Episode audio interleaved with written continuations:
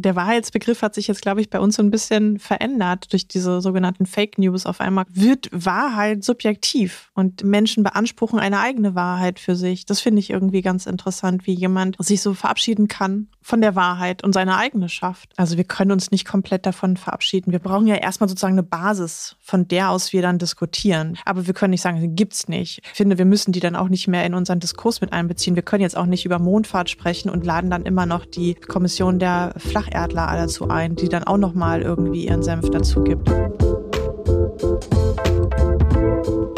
Willkommen im Hotel Matze, dem Interview-Podcast von Mit Vergnügen. Ich bin Matze Hiescher und ich treffe mich hier mit Menschen, die mich interessieren. Das sind viele, viele KünstlerInnen, UnternehmerInnen sind auch dabei und schlaue Typen. Ich möchte herausfinden, wie die so ticken und möchte von ihnen lernen. Bevor ich euch meinen heutigen Gast vorstelle, möchte ich euch zuerst den Supporter vorstellen. Mein heutiger Supporter ist Heineken. Ich trinke, wie ihr bestimmt schon wisst, das Heineken 00 am liebsten. Das ist das Heineken, das genauso wie ich ohne Alkohol auskommt. Und ich glaube auch wirklich, dass es sich rumgesprochen hat, dass hier Heineken 00 der Dauergast ist, der Dauersupporter ist. Ich bin ein richtiger Bierfluencer geworden. Ich habe einige Nachrichten in letzter Zeit bekommen, um nicht zu sagen viele Nachrichten, dass es immer wieder darum geht, Heineken auf mich zu beziehen. Jetzt zum Beispiel zur M hat mir jemand ein Foto geschickt, hat eine Banderole gesehen, also diese Werbebänder, die da am Platz langlaufen und hat bei der Heineken 00 Werbung an mich gedacht. Ich habe neulich sogar eine Bewerbung bekommen, wo drin stand Wetten, ich habe mehr Heineken 00 im letzten Jahr getrunken als Matze und so weiter und so fort. Also es spricht sich rum, das finde ich sehr, sehr gut. Ich freue mich, dass Heineken hier der Supporter ist und sage Danke und Prost. Und nun zu meinem heutigen Gast. Mein heutiger Gast ist Katja Berlin. Wenn ihr im Internet oder in der Zeit eine humorvolle, irgendwie wahrhaftige, aber doch nicht faktisch korrekte Tortengrafik seht, dann ist die bestimmt von Katja Berlin. Seit ungefähr 2010 fasst sie Alltägliches und Gesellschaftliches in einen Kreis und erklärt damit die Gefühlslage der Nation. Ihre Bücher verkaufen sich hunderttausendfach. Sie zählt zu einer der wenigen weiblichen Kolumnistinnen in Deutschland. Trotzdem, so richtig ernst nehmen wollen Katjas Arbeit nur die wenigsten. Das erzählt sie mir im Podcast. Sie fragen dann Katja eher, wann machst du mal was Richtiges? So ist das, wenn man ein Alleinstellungsmerkmal hat. Darum sprechen wir ausführlich darüber, wie sie das macht und wie das alles angefangen hat mit den Tortengrafiken. Wir sprechen über Humor. Und ich glaube, es liegt auch daran, dass Katjas Mittel der Humor ist, warum man ihre Arbeit nicht so ganz ernst nimmt. Wir sprechen über selbstständige, kreative Arbeit und über die Wahrheit. Denn die Torten der Wahrheit, so heißt ihre grafische Kolumne. Außerdem sprechen wir über Kommunikation, denn darum dreht sich eigentlich alles bei Katja, seitdem sie angefangen hat bei Twitter über ihren ehemaligen Chef zu lästern und auch in ihrem neuen Buch Nachrichten von Männern, das sie mit Annika Decker geschrieben hat und das gerade rausgekommen ist. Es gibt viele, viele Themen, ihr merkt schon, ich wünsche euch viel Vergnügen im Hotel Matze mit Katja Berlin. Zur Wahrheit kommen wir vielleicht noch heute. Das könnte sein, dass das noch ein Thema sein könnte. Ich will nicht, also ähm, was ich gelesen habe oder gehört habe vielmehr, ist, dass du den Winter immer gern entfließt und irgendwie nach Italien fährst oder in die Sonne. Das konntest du dies Jahr nicht, aber du bist nicht in den Urlaub gefahren, sondern du bist nach Hannover gezogen. Hm. Das Italien des Nordens. Das, Italien, das ist auf jeden Fall das Italien des Nordens. Wie kommt eine Ur-Ur-Ur-Ur-Ur-Berlinerin dazu, nach Hannover zu ziehen? Das war die Liebe, die mich dahin gebracht hat. Also mein Freund hat dann einen Job angefangen und für mich stand zur Wahl entweder Hannover oder Köln. Und ähm, ich habe das Glück, dass meine beiden Geschwister auch in Hannover wohnen, alle unterschiedlich, aus unterschiedlichen Gründen dort hingekommen. Und deswegen konnte ich dann einfach Zeit mit meinen mm, Nichten und meinem Neffen verbringen und mochte die Stadt auch. Und sie ist halt auch einfach nah an Berlin. Das heißt, es ist dann auch nicht so ein großer Schritt, auch mal nach Berlin zu kommen und dann Freundinnen zu treffen. Aber es ist schon eine krasse Veränderung. Ich meine, du bist Ur-Ur-Berliner, wie schon gesagt, und äh, hier groß geworden, wohnst seit Ewigkeiten ähm, oder ist ja auch oft thematisiert worden am Gesundbrunnen-Center oder Im, Gesund im Gesundbrunnen-Center, da drin wohnst du. Wie kann ich mir so die ersten Wochen da vorstellen? Also, oder nee, nochmal anders, vielleicht die Entscheidung zu sagen, ich mache das jetzt. Ich ziehe jetzt um, ich gehe mit dem Mann mit. Also vielleicht liegt es gerade daran, dass ich mein ganzes Leben in äh, Berlin verbracht habe und äh, ich manchmal das Gefühl hatte, ah, vielleicht haben wir uns ein bisschen auseinandergelebt, die Stadt und ich. Und vielleicht, wie, wie man denn so auch in einer Beziehung denkt, ist vielleicht eine kleine Pause, um das Ganze wieder aufzufrischen. So mhm. würde vielleicht ganz gut sein. Und es war auch nie ähm, Thema, dass wir da jetzt für immer hinziehen. Das heißt, für mich war klar, vielleicht ist es ein Jahr, vielleicht ist es sind es zwei Jahre, maximal ja. drei. Und das, also ich glaube, dass ich immer so flexibel bin, dass ich viel weniger ortsgebunden bin, als es mein Lebenslauf eigentlich so vermuten lässt. Oder vermuten ließe, ja, genau. Und wie war das dann so, die ersten, also du bist wann umgezogen? Januar? Ja, genau. Also ich bin so zum Jahreswechsel umgezogen. Guter Zeitpunkt immer. Erst ja, ja. Und Corona. Das war sowieso eigentlich sowieso ein guter Zeitpunkt. Und ich ähm, habe einen extremen Wechsel äh, mitgemacht. Und zwar vom Gesundbrunnen ja. In die List. Und das ist so das, das Lehrerinnenviertel äh, okay. In, Hannover. Also ich glaube, ich bin da, weil ich über 40 bin und noch nicht verheiratet, sage ich da so ein bisschen für Diversity. Das war es aber auch schon. Alle sind weiß, alle sind akademisch gebildet und alle haben Auto und so.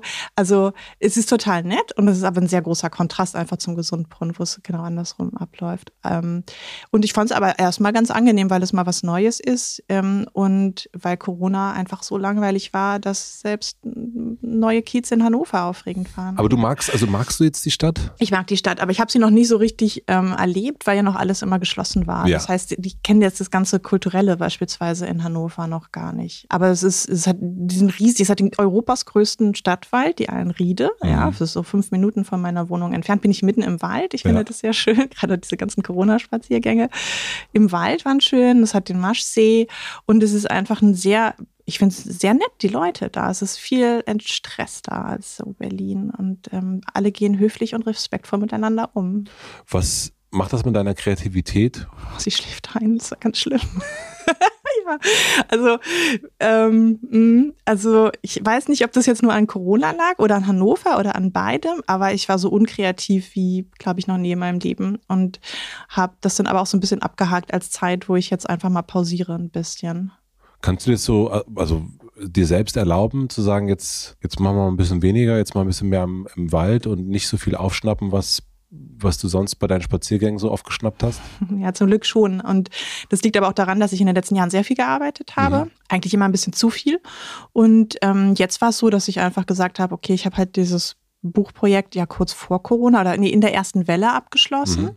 Sollte ja auch eigentlich viel früher herauskommen. So, okay. Und das mhm. wurde dann auch, glaube ich, zwei oder dreimal verschoben. Und dann habe ich halt die Zeitkolumne. Das ist ja so eine wöchentliche Arbeit für mich. Das ist natürlich jetzt nicht äh, eine Vollzeitstelle oder so, aber es ist halt immer ein bisschen was zu tun. Und klar, ich habe dann auch noch ein bisschen andere Jobs gehabt. Es kommt ja bei mir immer noch irgendwie was rein. Ich konnte es mir leisten und ähm, ich wollte es mir auch leisten leisten? Also nicht nur im Sinne für Hannover, sondern auch mal für dich selber mhm. zu sagen, ich, ich schalte mal einen Gang zurück, weil ich arbeite jetzt seit, du bist seit 2008, glaube ich, nee, seit 2009 selbstständig. Ne? Ungefähr. Ne? Mhm. Und das, das heißt, du hast wahrscheinlich die ganze Zeit durchgerackert.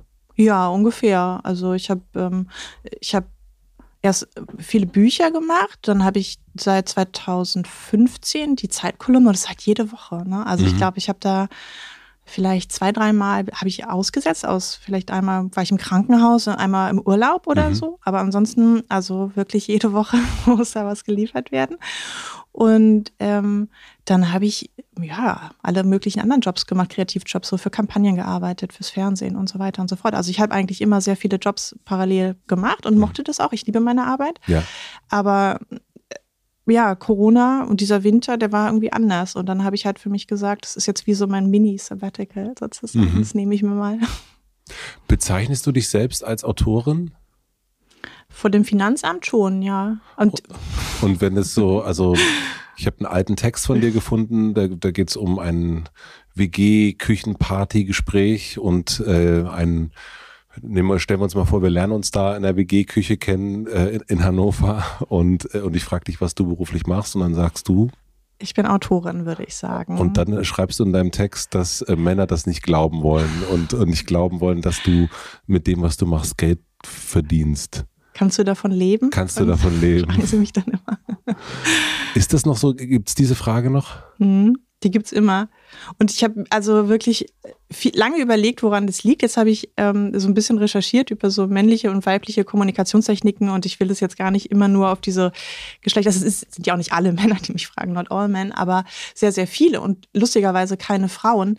Und ich habe meine Theorie ist, dass ähm, manche Männer, gewisse Männer gern so ein bisschen statusorientiert oder hierarchisch denken oder kommunizieren und wissen wollen, wo sie mich einordnen können. Weil als Autorin kann ich entweder von 200 Euro im Monat leben oder ich kann J.K. Rowling sein. Und dazwischen, also man kann das gehaltsmäßig überhaupt nicht einschätzen.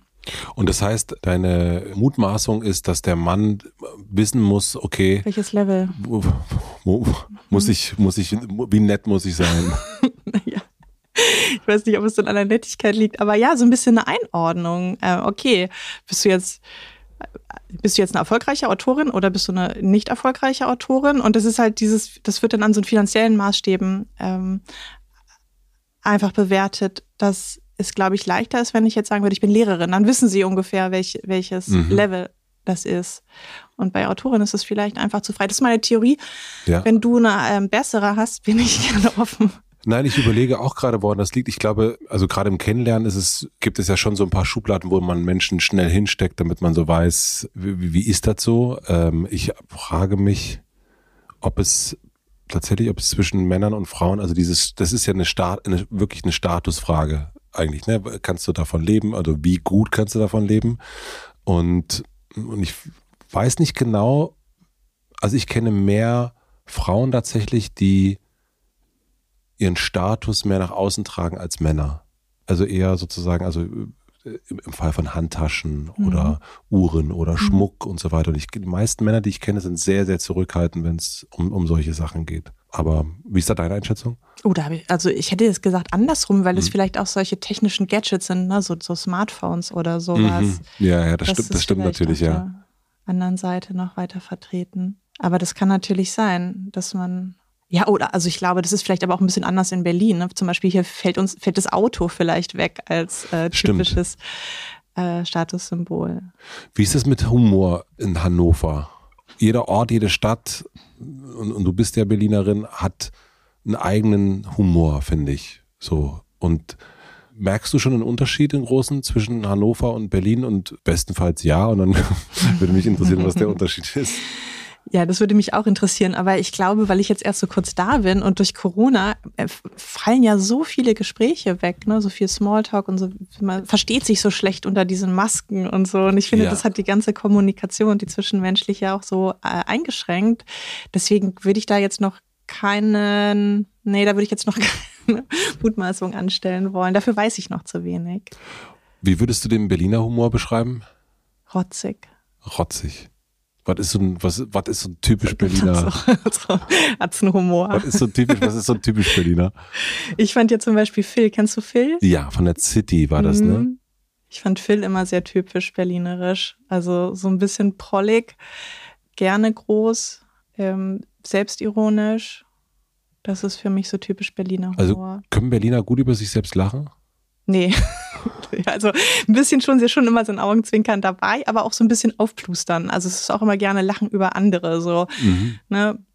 Äh, irgendwie ihr Bauer in die Hauptstadt kommt oder sowas. Es gab dieses Hertha-T-Shirt, wo dann immer so ein bisschen nochmal größer gemacht wurde, als man dann in Wirklichkeit ist. So, das finde ich gehört schon dazu, das Prollige Wie ist dein Humor? Oder worüber lachst du am liebsten? Was sind so die Sachen, die du, die du lustig findest?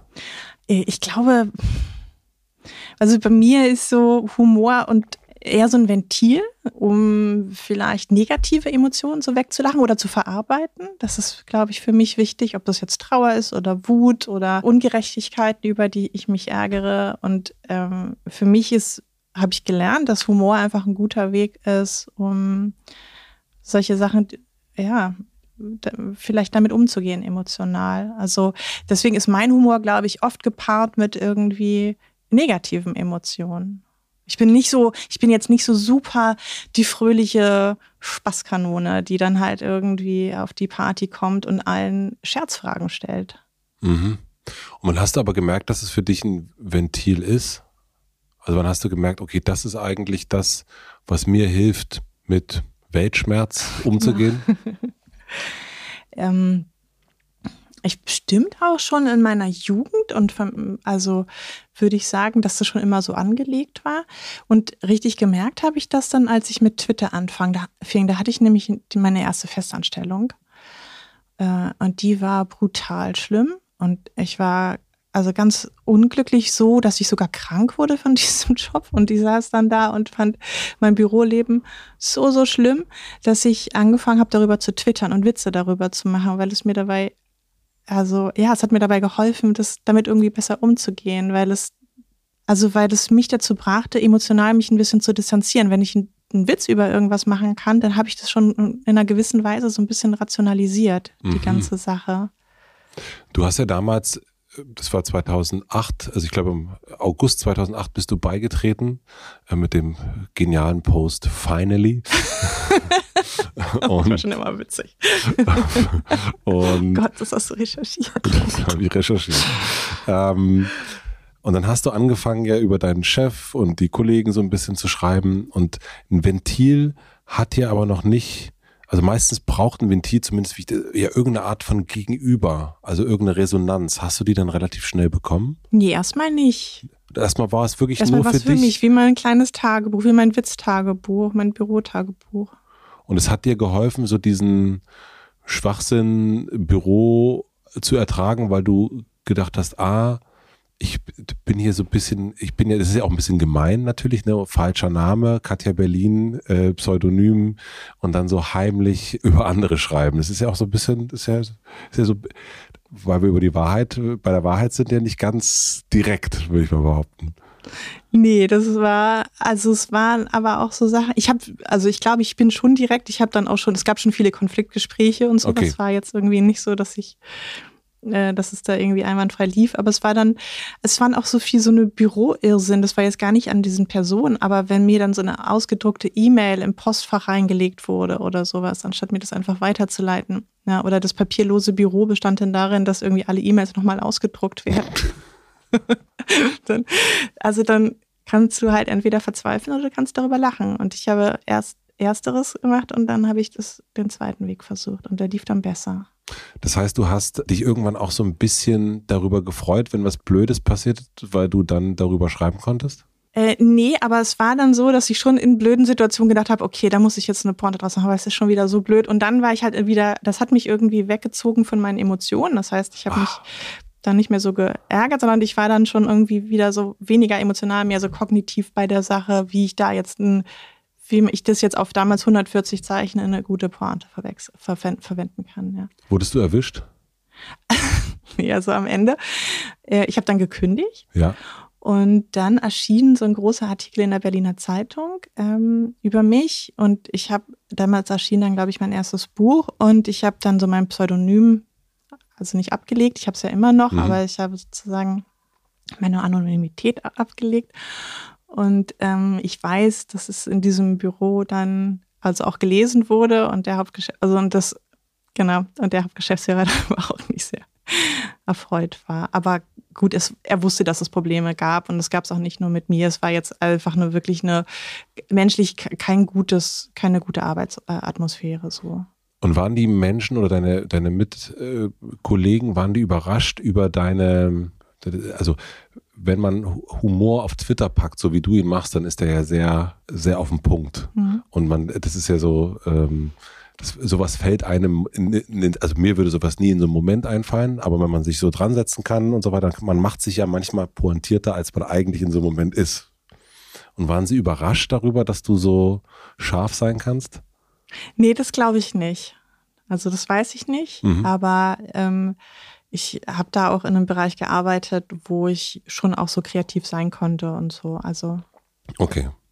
Du schreibst in deinem Buch, ähm, wahrscheinlich sammeln die meisten von uns ihre Erfahrungen mit Wutausbrüchen im Job. Was waren das für Wutausbrüche, die du da erlebt hast?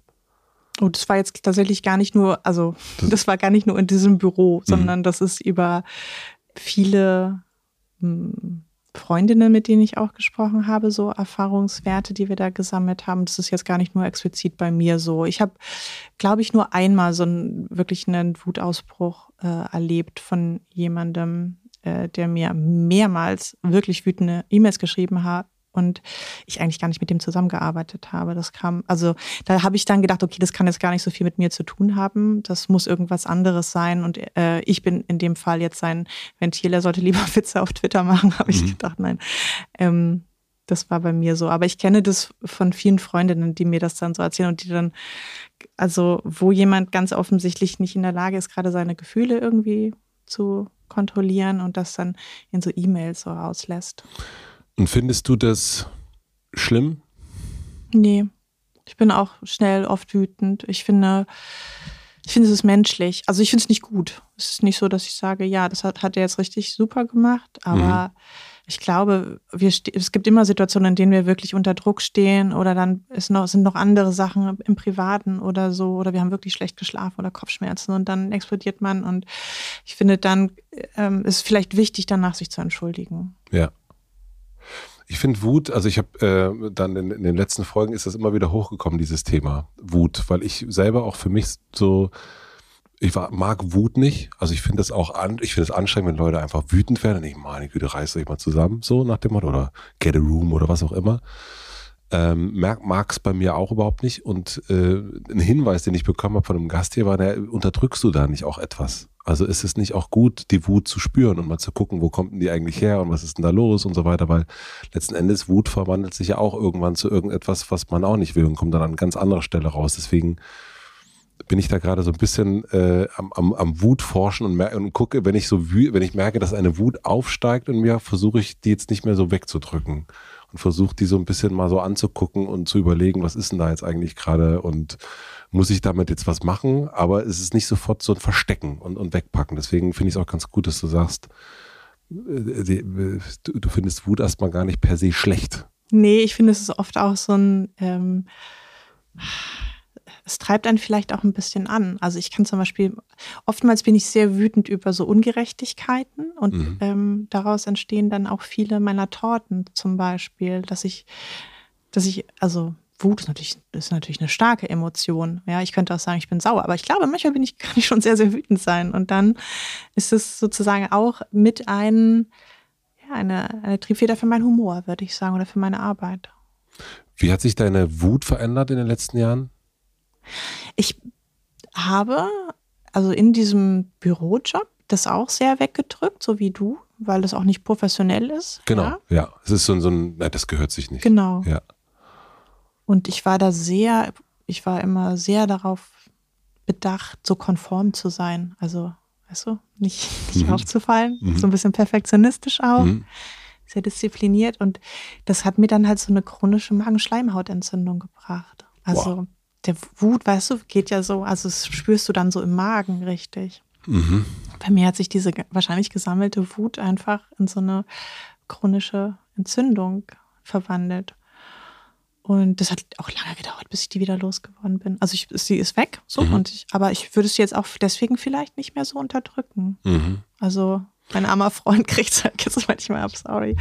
Aber ähm, ist, ich glaube, Wut äh, gehört einfach zum Spektrum der menschlichen Emotionen. Und wir sollten sich vielleicht ein bisschen, also Frauen zum Beispiel dürfen, glaube ich, noch weniger wütend werden als Männer. Da ist es, weibliche Wut wird ja noch mal viel ja, boah, die ist die anstrengend. Ja, diese Zicke. Die, meine Güte, ist das ein Zicke. Oh, die schon wieder. Äh, Ironie. Ähm, aber hat sich deine, also dein, dadurch, dass du jetzt eine sehr große Aufmerksamkeit hast, also du hast deine Plattform, du hast Twitter, du hast auch die Zeit, du kannst ja deine Wut zeigen, äh, kreativ umsetzen, na, dann hast du sowieso schon mal eine Distanz, aber du hast auch eine Waffe. Das Ventil kann sich ja auch zu einer Waffe erweitern. Mhm. Hat sich dadurch das so ein bisschen verändert? Ja, aber andersrum. Also, weil ich finde, gerade, ich beobachte das viel auf Twitter, dass diese Wut, also ich weiß, dass Wut erstmal auch sehr destruktiv sein kann und sie kann sich auch gegen einen selbst richten, weil das sehr anstrengend ist. Es ist eine sehr energiezehrende Emotion und sie und es bleibt ja bei einem selbst erstmal. Also der, genau, der ja, Gegenüber klar. oder ja, das ist ja, das wird trifft die dann vielleicht nicht, die können das wegblenden oder so. Das heißt, man ist selber so ausgefüllt mit negativen Emotionen, dass es einem selbst auch schaden kann. Also es wird ja häufig so äh, gesagt Empörung, aber ich finde bei Empörung ist ja auch Wut auch immer mit dabei, dass es, dass man oder dass ich merke, dass ich auf Twitter dann auch weniger, immer weniger äh, vielleicht daran teilnehmen will, wenn dann wieder irgendein Screenshot rumgeschickt wird, der der hat das gesagt und jetzt sind dann halt alle wütend. Und ich verstehe diese, also ich verstehe die Wut dahinter und ich will das jetzt auch gar nicht bewerten oder so, aber ich merke, ich will damit nicht mehr mitmachen, ich will das nicht befeuern. Ich finde, sie ähm, hält uns auch ab von anderen Themen oder sie hält uns ab von, also wenn wir immer nur reagieren, wütend reagieren, dann hält sie uns auch ein bisschen davon ab, positive Akzente zu setzen oder an andere Dinge zu denken. Wir sind, wir reagieren dann viel mehr, als dass wir agieren. Deswegen würde ich sagen, ich gehe, ich ziehe mich eher so ein bisschen zurück. Ist Wut ein Ausdruck von Machtlosigkeit? Hauptsächlich? Kann, muss aber nicht, würde ich sagen. Ich glaube, dass Wut auch Machtausübung sein kann. Mhm. Aber man muss ja eigentlich nur Mut ausüben, äh, die Macht ausüben, wenn man das Gefühl hat, man hat, also man macht zeigen, wenn man denkt, der andere, die andere sieht es gar nicht so richtig, oder? Oder ist das so diese Machtdemonstration durch Wut? Ah, aber vielleicht hat man, ich, ich finde das immer verdächtig, wenn jemand überhaupt nicht wütend ist oder gar keine Wut hat. Dann hm. denke ich immer, okay, da unterdrückt jemand mhm. ganz viel. Und ob das dann wirklich mächtig ist oder ob das nicht vielleicht auch ohnmächtig ist, mhm. Das wäre jetzt auch nochmal eine spannende Frage. Die kann ich jetzt, also es ist jetzt nur so eine Idee, ja, ja mhm. ob das jetzt so ist. Aber ich würde Wut nicht zu 100 Prozent mit Machtlosigkeit verbinden. Ich, ich, finde, das hat auch eine, eine machtvolle Komponente.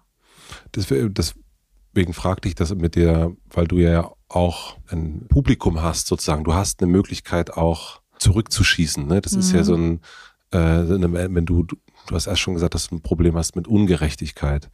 Und dann zu merken, naja, wart mal ab, mein Freundchen. Äh, nächste Woche kommt die Zeit raus und äh, da, da, kann ich diese, was auch immer, Aktion sozusagen umdrehen.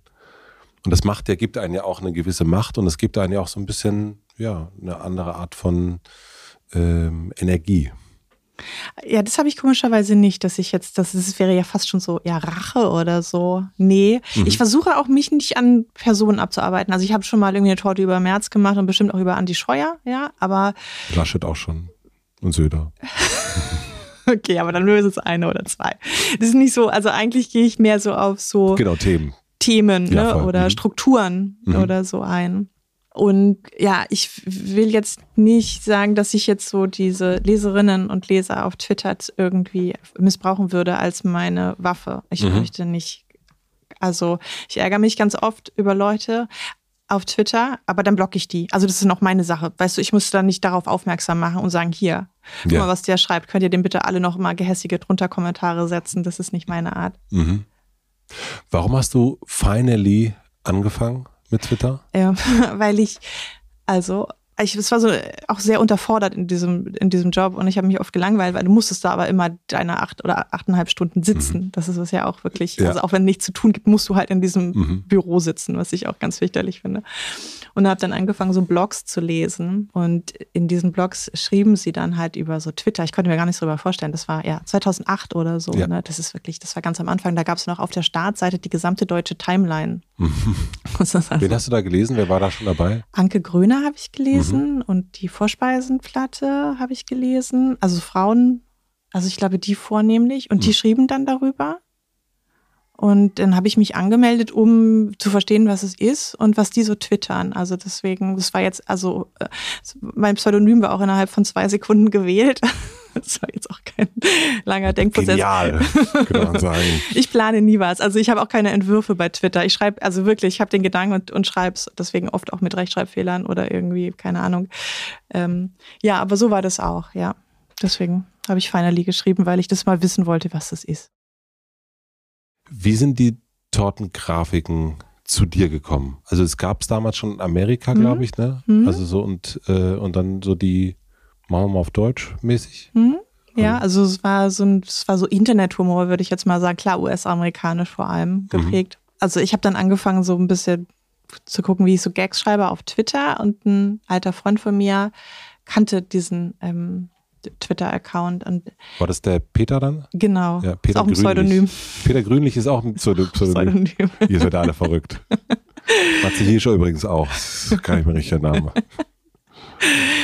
Ja, Und der rief dann an, der hat im Verlag gearbeitet und hat gesagt, er hat so eine Bürowette zu laufen, wer einen Blog ähm, äh, aufmachen kann mit den meisten Klicks. Und er hat gesagt, Katja, wir machen da jetzt, du, du musst mir mitmachen, du bist jetzt, also er ist auch schon sehr, sehr witzig und er hat gesagt, wir sind ein gutes Team und wir haben so also humormäßig haben wir uns immer gut ergänzt. Ja, so fing das an, dass wir dann das Graffiti-Blog ähm, mit diesen lustigen Infografiken auf Deutsch gebracht haben. Und dann ging das total ratzfatz. Ich glaube, wir hatten zwei Monate später oder so hatten wir einen Buchvertrag und dann. Hat also seine Wette gewonnen. Hat die Wette gewonnen, ja. Wie habt ihr euch kennengelernt? Ähm, also ich habe ähm, angefangen auf Lärm zu studieren, einfach weil ich keine Ahnung hatte. Ach, das ist ja, da bist du doch jetzt richtig in Hannover. Finally. Back to the roots. Back to the roots. Das, darum geht's. Sich. Die, die nimmt die Kreativität, Hannover nimmt die Kreativität und bringt sie zurück in die Schule. nee, ich habe abgebrochen, weil ich irgendwann, das war wie so eine Lebenslüge. Ne? Ich habe dann studiert, aber ich war vor allem hier im Nachtleben. Ich war eigentlich die ganze Zeit nur tanzen und habe das Problem der Berufsfindung immer so ein bisschen im Hinterkopf gehabt, in ja. Form von Panik nachts. Oh Gott, ich, nie, ich weiß gar nicht, was ich machen soll. Ja, dann habe ich dieses Schulpraktikum absolviert und habe festgestellt, ich lebe hier eine, eine Lüge und ich muss aufhören. Ich muss gucken, dass ich jetzt irgendwie mein Leben in die, auf die Reihe bekomme und habe ähm, nach der Zwischenprüfung abgebrochen und habe dann ähm, in Erfurt wollte ich studieren, ähm, weil die, äh, die Uni war mit den ersten, die erste mit diese Bachelor-Studiengänge ähm, mhm. angebunden hat, weil ich dachte, oh Gott, jetzt nochmal ein Magister, ich bin da jetzt schon irgendwie seit vier Jahren an der Uni.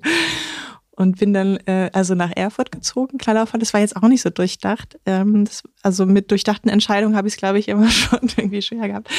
Und dann war ich in so einer Fünfer-WG mit vier Frauen oder Mädchen, das war in Thüringen hat man damals mit 17 Abitur gemacht und ich war halt irgendwie 22 oder sowas. Uh, hatte schon irgendwie das ganze Berliner Nachtleben irgendwie so durchgespielt und die kamen halt irgendwie aus dem Dorf und 17 und es war total nett, aber sie war, also wir kamen ein bisschen aus anderen äh, Welten und dann war ich mit der einen Mitbewohnerin auf der Erstsemesterparty an der Erfurter Uni und sie kam dann zu mir und meinte, ja, oh, sie hat ja gerade jemanden vom Playboy kennengelernt. Und ich so, oh Marlene, wie kann man so naiv sein? Das, das glaubst du doch jetzt nicht, bitte. Und sie so, doch, der hat mir seine Visitenkarte gezeigt. Und ich so, Mensch, mein Gott, also wirklich, dass du jetzt auf solche Bauerntricks noch reinfällst. Und sie so, doch, ich stelle ihn dir jetzt vor.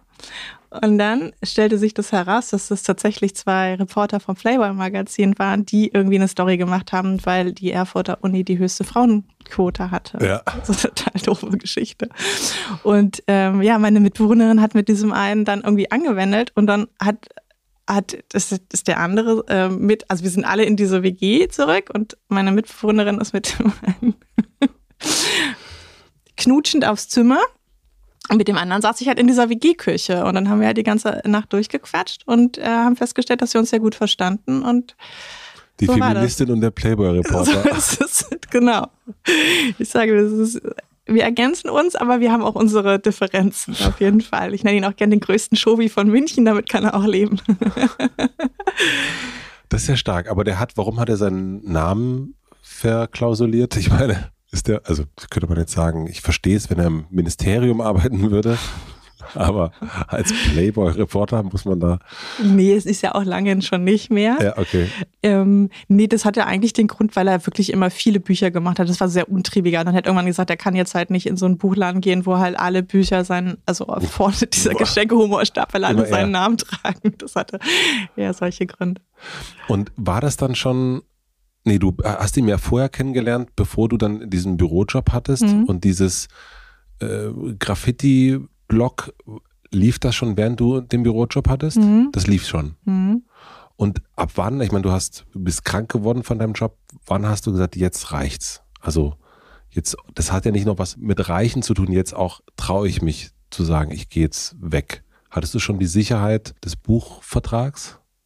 Die hatte ich, ja. Mhm. Wobei da ja noch gar nicht klar war, dass das jetzt halt so ein Mega-Bestseller wird und wir da tatsächlich richtig dann auch Geld verdienen am Ende. Das mhm. ähm, war da überhaupt noch nicht klar. Meine, das Buch hat sich jetzt 250.000 Mal oh, ja, sogar, glaube ich, ja. ungefähr, ein bisschen mehr, keine Ahnung. Und ich war immer so extrem, also ich hätte nie gedacht, dass ich mal Freiberuflerin werde. Ich komme aus so einer Beamtenfamilie und so alle total immer so auf Sicherheit bedacht. Lehramt. ich auch. Ja, genau. Lehrerfamilie.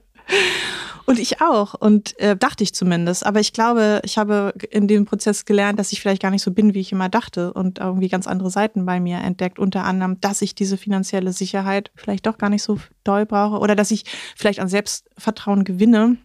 Oder sagen kann, ich werde schon immer irgendwie einen Weg finden, dann Geld zu verdienen. Und das hätte ich aber mit 21 nicht sagen können oder mit 22. Und warum ich diesen Job dann gekündigt habe, weil meine Hausärztin hat gesagt, okay, Sie müssen da jetzt raus und ich schreibe Ihnen jetzt einen Zettel hier, dass Sie da beim Arbeitsamt keine Sperre bekommen. Sie müssen raus aus diesem Job. Und dann habe ich ähm, kurz vor, da, davor diesen Buchvertrag unterschrieben und habe jetzt auch nicht gedacht, ich werde Autorin. Ich habe halt gedacht, gut, dann bin ich jetzt arbeitslos und suche mir jetzt einen neuen Job. Mhm. Und und seit zehn Jahren suche ich jetzt einen Job. Aber wann hast du denn sozusagen nicht mehr gesucht? Ab welchem Moment hast du dir das zugetraut gesagt, nee, ich brauche nicht mehr irgendwo fest arbeiten? Ja, es war so ein sehr schleichender Prozess, der wahrscheinlich auch nicht abgeschlossen ist. Ich weiß auch nicht, ich bin jetzt 41, ich weiß noch nicht, was da jetzt noch kommt. Wenn ich weiß jetzt ja bis 69 arbeiten muss, dann werden vielleicht noch Festanstellungen kommen, ja. Hannover, wer weiß, wer weiß, was da noch kommt. Wenn ich jetzt bei TUI oder VW anfangen, keine das Ahnung. Das wird richtig stark. Wird das, lustig wird das für uns alle, wenn du das machst. Sehr, sehr lustig. Aber wie hast du das, also diesen, du hast es ja schon so, das stimmte vielleicht gar nicht, was du über dich selbst gedacht hast. Vielleicht brauchst du das alles gar nicht so sehr. Wie hat deine Familie darauf reagiert? Also, boah, schwierig. Ich glaube, die verstehen mich nicht so richtig. Meine Familie versteht mich nicht. Nee, also, also das ist jetzt keine Reaktion, dass es jetzt super ist, also total supportive oder so, oder dass sie sagen, es ist, es ist eher so ein bisschen fremdelnd vielleicht mit, weil ich einfach so einen anderen, einen anderen Beruf haben, mit dem sie vielleicht, mit dem viele übrigens gar nicht so richtig was anfangen können. Also ich erlebe das oft. Auch 2021 dass, nicht? Ja, ich erlebe das oft, dass Leute überhaupt nichts über meinen Beruf, also wissen wollen oder also so völlig das Ausklammern, ignorieren. Und irgendwie dachte ich immer, okay, die finden es total doof, was ich mache, aber, ich, aber sie haben mir gesagt, nee, sie verstehen einfach nicht so richtig, was ich mache. Na, dann erklär mal. ich mache Witze. Ich mache Witze in der Zeitung und auch in Büchern und im Internet. Na, hat das was damit zu tun, dass man Witz nicht als eine Arbeit versteht? Mhm. Und auch, ja. Und ich glaube, Humor ist auch in Deutschland immer noch so. Es fragen mich auch oft, willst du nicht mal was Richtiges schreiben? Immer noch. Immer noch. Wow. Also du verkaufst 250.000 Bücher von deinem ersten Buch. Und dann fragen dich Leute, willst du nicht mal was Richtiges machen? das ist auf jeden Fall interessant. Das ist ja nicht dein einziges Buch, was viel verkauft wurde. Also, und jetzt ist jetzt die Zeit, soweit ich das beurteilen kann, jetzt auch nicht ein Provinzblatt aus Hannover. Du musst mal nach Hannover kommen, es ist wirklich schön. Ja, ich, Hannover ist ganz, ganz toll. Aber verstehen deine Eltern denn jetzt, was du machst? Oder ist das immer noch so ein bisschen, ja, die macht halt ihre, ihre Dings da? Ich bin ja, also ich bin ja Sandwich-Kind, ich bin ja die mittlere. Ja. ja und so ein bisschen, ein bisschen das vergessene Kind. Also ich habe auch kein gutes Verhältnis zu meinen Eltern. Okay. Und ähm, also ich glaube, dass meine Mutter das dann freute, dass ich so Erfolg habe. Aber jetzt so richtig interessiert an meiner Arbeit war sie nicht, nee. Welche Witze sind da schon bei rausgekommen, um das? viel. Ich habe ähm, früher auch sehr viel, um das zu verarbeiten, Witze über meine Mutter getwittert, bis sie dann irgendwann diesen Twitter-Account gefunden hat. Musstest du dich entschuldigen? Ja, ich habe ihr auch einen Blumenstrauß gekauft, ja. Aber sie hat, sie hat da dann ganz cool reagiert und hat dann gesagt, okay, das ist jetzt deine Sache, ich werde da auch nicht mehr reingucken, kannst du machen. Und hat sie auch nicht mehr reingeguckt? Das weiß, ja nicht. nicht. Weißt du natürlich nicht. Okay, und was glaubst du, woran das, also woran das liegt, dass man 2021 die eigene Mutter das noch nicht versteht? Also, dass das geht. Also liegt das, ist das eine Generationsfrage? Das kann gut sein. Und vielleicht auch eine Milieufrage. Also ähm, ich glaube, dass so kreative Arbeit ist immer noch so, hat so einen schwer zu bemessenen Wert. Also du kannst natürlich sagen, okay, das Produkt ist jetzt ein Buch. Ja, oder das Produkt ist jetzt hier das in der Zeitung. Aber es ist vielleicht trotz allem noch in unserer Gesellschaft vielleicht jetzt weniger wert, als wenn du sagst, ich stelle Autos her. Aber gerade wenn es das eigene Umfeld nicht so richtig versteht, was man da macht, dann ist man selber ja auch unsicher so ein bisschen ja. oder will es beweisen ja. oder irgendwie sowas. Wie hast du dich davon wieder losgelöst? Dass du Ach, noch gar nicht, ich arbeite noch dran. Ach, krass, okay. Ja. Deswegen auch jetzt erst die Erlaubnis, ein bisschen weniger zu machen und deswegen das ganze Schackern die ganze Zeit. Vielleicht. Mm. Oh, ja, das kann gut sein. Oh. Oh, oh. okay. Naja, Mensch, war doch ein schöner Tag heute, ne? Nein, aber es, es haben ja ganz viele so, ne? Und ich glaube auch, dass, also so die, ähm, man, man, ja, ich glaube, es haben sehr viele, diesen, diesen, dass kreative Arbeit nicht verstanden wird. Tatsächlich. Also so. Aber das ist natürlich bei Internethumor, bei, bei so äh, Tortengrafiken, das ist halt nicht, also mittlerweile kennen wir Comedians, die auf einer Bühne stehen und die Netflix-Special haben und wie viel Arbeit da in einem Kreis und in so einem Tortending, dann denkt man ja, man, das kann doch jeder oder jede. Und aber dass man in Deutschland doch nur eine kennt am Ende, hat ja auch, spielt ja auch eine Rolle. Und es gab eine Zeit, da haben das sehr viele probiert, ähm, äh, Torten nachzumachen oder auch zu machen. Erklär mir mal den Prozess. Ja, das ist ein bisschen das Problem bei meiner Arbeit, dass Liebe es so Mama. klein aussieht. Ja. Jetzt alle- kommt's, Achtung, einmal zuhören bitte. alle denken, ich habe so den Einfall im, im Supermarkt oder in, unter der Dusche und, und ne, skribbelt das so hin und dann war's, das ist meine Arbeit. Ähm, das ist leider nicht so. Also es ist wirklich so ein echt langer Denkprozess, den ich da mache. Das habe ich mir so ein bisschen selbst beigebracht. Ich kann das auch so schwer erläutern, aber ähm, es ist sehr konzentriert, also ich bin sehr konzentriert bei der Arbeit. Ich lese erst sehr viel. Ich lese erstmal so diese gesamten, also wenn ich jetzt ähm, so politische Themen jetzt für die Zeit suche, gucke ich, was liegt so in der Luft.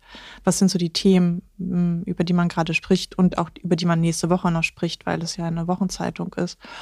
Und, Und du liest dann Twitter, du liest Zeitungen, Mhm. durchs Internet. Was, was Mhm. liest du dann? ich lese sogar auch diese Kommentare. Mhm. Also das ist so ein bisschen. Du liest die Kommentare, die andere Autorinnen, Autorinnen bekommen auf Artikel und so weiter. Richtig, so die drunter aktu- Kommentare Mhm. in so Online-News und um sowas. zu wissen, was da gerade so los ist Mhm. ungefähr. Und- also die gefühlte Wahrheit zu erfahren. Gefühlte Wahrheit, ja. Das ist wie so mein virtueller Stammtisch, wo ich mich so ein bisschen umhöre. Und ich kann mir, du sitzt dann in Hannover in, dein, in deiner, deinem Büro, in, deinem, in deiner Küche. Wo, wo sitzt du da? Auf der Couch oder im Bett oder so. Also ich Mhm. arbeite nie am Schreibtisch oder auf dem Balkon. Ich arbeite auch gerne im Park oder so, im Freibad. Ähm, aber nie am Schreibtisch. Dann denke ich nach. Warum nicht? Ich, ich Warum? weiß es nicht. Ich bin extrem unkonzentriert am Schreibtisch. Es ist für mich die wenigsten geeignete Ort, um konzentriert zu arbeiten, kreativ zu arbeiten. Okay, also liegst du im Schwimmbad, du schwimmst ja auch gern. Hm? Und dann liegst du da und liest erstmal ganz viel. Ich lese erstmal ganz viel und dann konzentriere ich mich. Dann passiert es mir so oft, dass ich dabei einschlafe, weil ich so die Augen zu habe. Und es sieht, glaube ich, von außen so aus, als würde ich einfach so rumchillen. Aber in meinem Kopf geht so bom, bom, bom, bom, bom. Also wie so ein, also so ein ganz assoziatives Gedankenkarussell, was da läuft. Und dann gucke ich, dann klopfe ich halt Themen ab auf so Schwachpunkte. Wo sind Widersprüche? Wo sind Ungerechtigkeiten? Wo sind irgendwie Vergleiche? Und dann finde ich meistens da war es auch unter Druck, finde ich immer sofort irgendwas. Das ist lustig, kann total gut unter Druck arbeiten auch. Und dann ähm, skizziere ich das. Und es ist auch nochmal ein längerer Prozess, weil meistens mache ich so eine, so eine grobe Idee, wo könnte die Pointe sein. Und am nächsten Tag fertige ich dann daraus diese Infografik. Und es kommen halt viele. Ich schicke halt jede Woche der Zeit, so weiß ich nicht, sieben Ideen und diese, die suchen dann aus. Und das ist insofern, weil es so viele Ideen sind, dann schon ein ziemlich langer Arbeitsprozess. Wie lange sitzt du am Ende für eine Tortengrafik dran, würdest du sagen? Manche gehen ganz schnell und bei manchen muss ich sie mir wirklich so aus den Rippen schneiden. Aber ich würde mal sagen, an diesen sieben Ideen, für diese sieben Ideen brauche ich ungefähr zwei Tage. Wobei ich jetzt natürlich auch, das wirst du auch wissen, wenn du kreativ arbeitest, kannst du nicht zwölf Stunden am Tag, kannst dich nicht fokussieren oder konzentrieren oder so. Ne? Also wie viel das dann im Endeffekt wirklich ist, ist schwer irgendwie zu, zu beziffern. Jetzt hast du, machst du das ja seit 2009, 2010 ungefähr, ne? Dieses Horten, ja. Hm. mhm. Und siehst du daran, wie du dich selbst auch verändert hast, wenn du dir Mhm. das so anguckst? Ja, ich glaube, ich bin ein bisschen besser geworden. Gut. Das erste, wo würde ich jetzt vielleicht auch nochmal ganz anders. Aber das ist natürlich auch Zeitgeisthumor und der Humor verändert sich und die Themen haben sich verändert. Ich bin natürlich durch die Zeit nochmal viel politischer geworden. Ich war schon immer politisch, aber diese Bücher am Anfang waren ja so Bürohumor und Alltagshumor und sowas. Aber ich habe mich nämlich gefragt, der Bernd Ulrich hat dich ja zur Zeit geholt, Mhm. ob du dadurch gezwungen warst, das mehr noch zu sein. Nee, das habe ich auch ganz selbst entwickelt. Die hatten mir auch wirklich kaum so Vorgaben gemacht. Aber ich wusste halt, okay, ich komme jetzt in Politikteil. Und ich war ja vorher auf Twitter schon immer so politisch. Das, das, das zu, zusammenzubringen, das war dann Bernd Ulrichs Idee. Ich wäre da gar nicht auf die Idee gekommen, für, für sowieso. Das wäre natürlich. Also für mich wäre es damals auch quasi schon vermessen gewesen zu denken, ich könnte jetzt eine wöchentliche Kolumne in der Zeit irgendwie damit bestreiten. Und ähm, und ich glaube, ich bin immer feministischer beispielsweise geworden. Ich habe immer mehr gemerkt, okay, ich kann einfach jetzt auch so meine Themen setzen, weil die Zeit lässt mich da auch machen, was ich möchte. Da kommen keine Vorgaben oder da kommen keine Rückmeldungen oder sowas. Und ähm, das habe ich so ein bisschen für mich entwickelt in so einem Prozess, dass ich vielleicht ein bisschen spitzer noch geworden bin, vielleicht. Und wenn jetzt jemand sagt, ich möchte jetzt auch sowas in der Richtung machen, ähm, ich möchte eine Kolumne haben. Was findest du da ist das Wichtigste? Was würdest du dem für einen Tipp geben oder der? Machen, weil, also, ich habe mich da immer sehr schwer getan, mir das zuzutrauen. Ich habe, bevor ich den, also ich habe den erst zugesagt der Zeit und habe dann aber erstmal nichts mehr gemacht und ich dachte, okay, ich finde es cool, dass die mich gefragt haben, aber boah, jede Woche, was, also damals war das dann auch so eigentlich nur eine Grafik pro Woche und ich so, was soll ich denn jede Woche, soll ich mir da jetzt einen Witz ausdenken? Oh Gott, mir fällt nichts ein.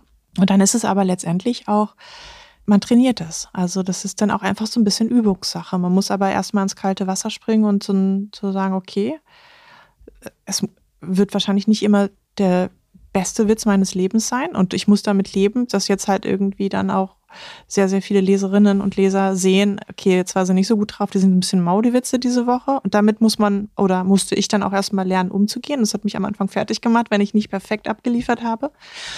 Und ansonsten glaube ich, ist halt wie in allen Jobs, auch im kreativen Bereich, ist es halt einfach auch Übungssache, man Erfahrungswerte, die man da sammelt. Das ist nicht nur,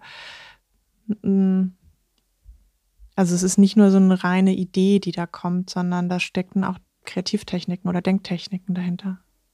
Was ist eine Denktechnik?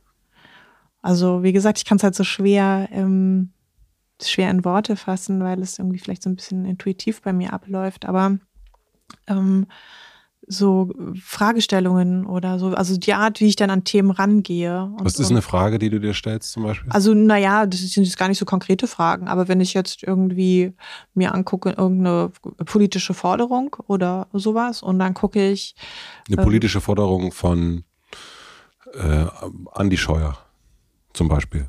Oder äh, ja, also bei Andi Scheuer zum Beispiel, da, da ist natürlich irgendwie ähm, da gucke ich dann, äh, wie das, also was ist lustig an ihm? Wo, wo könnte man jetzt sozusagen äh, ansetzen, dass ich da entweder einen Widerspruch finde, das ist bei ihm vielleicht könnte man relativ mhm. schnell finden, ähm, oder wo könnte man oder wo könnte ich jetzt, ich weiß nicht, manchmal auch nur ein Wortspiel finden oder so, was Rücktritt beispielsweise, mhm. ne, als Fahrradminister und dass er nicht zurücktritt oder sowas mhm. daraus könnte man dann irgendwie was machen.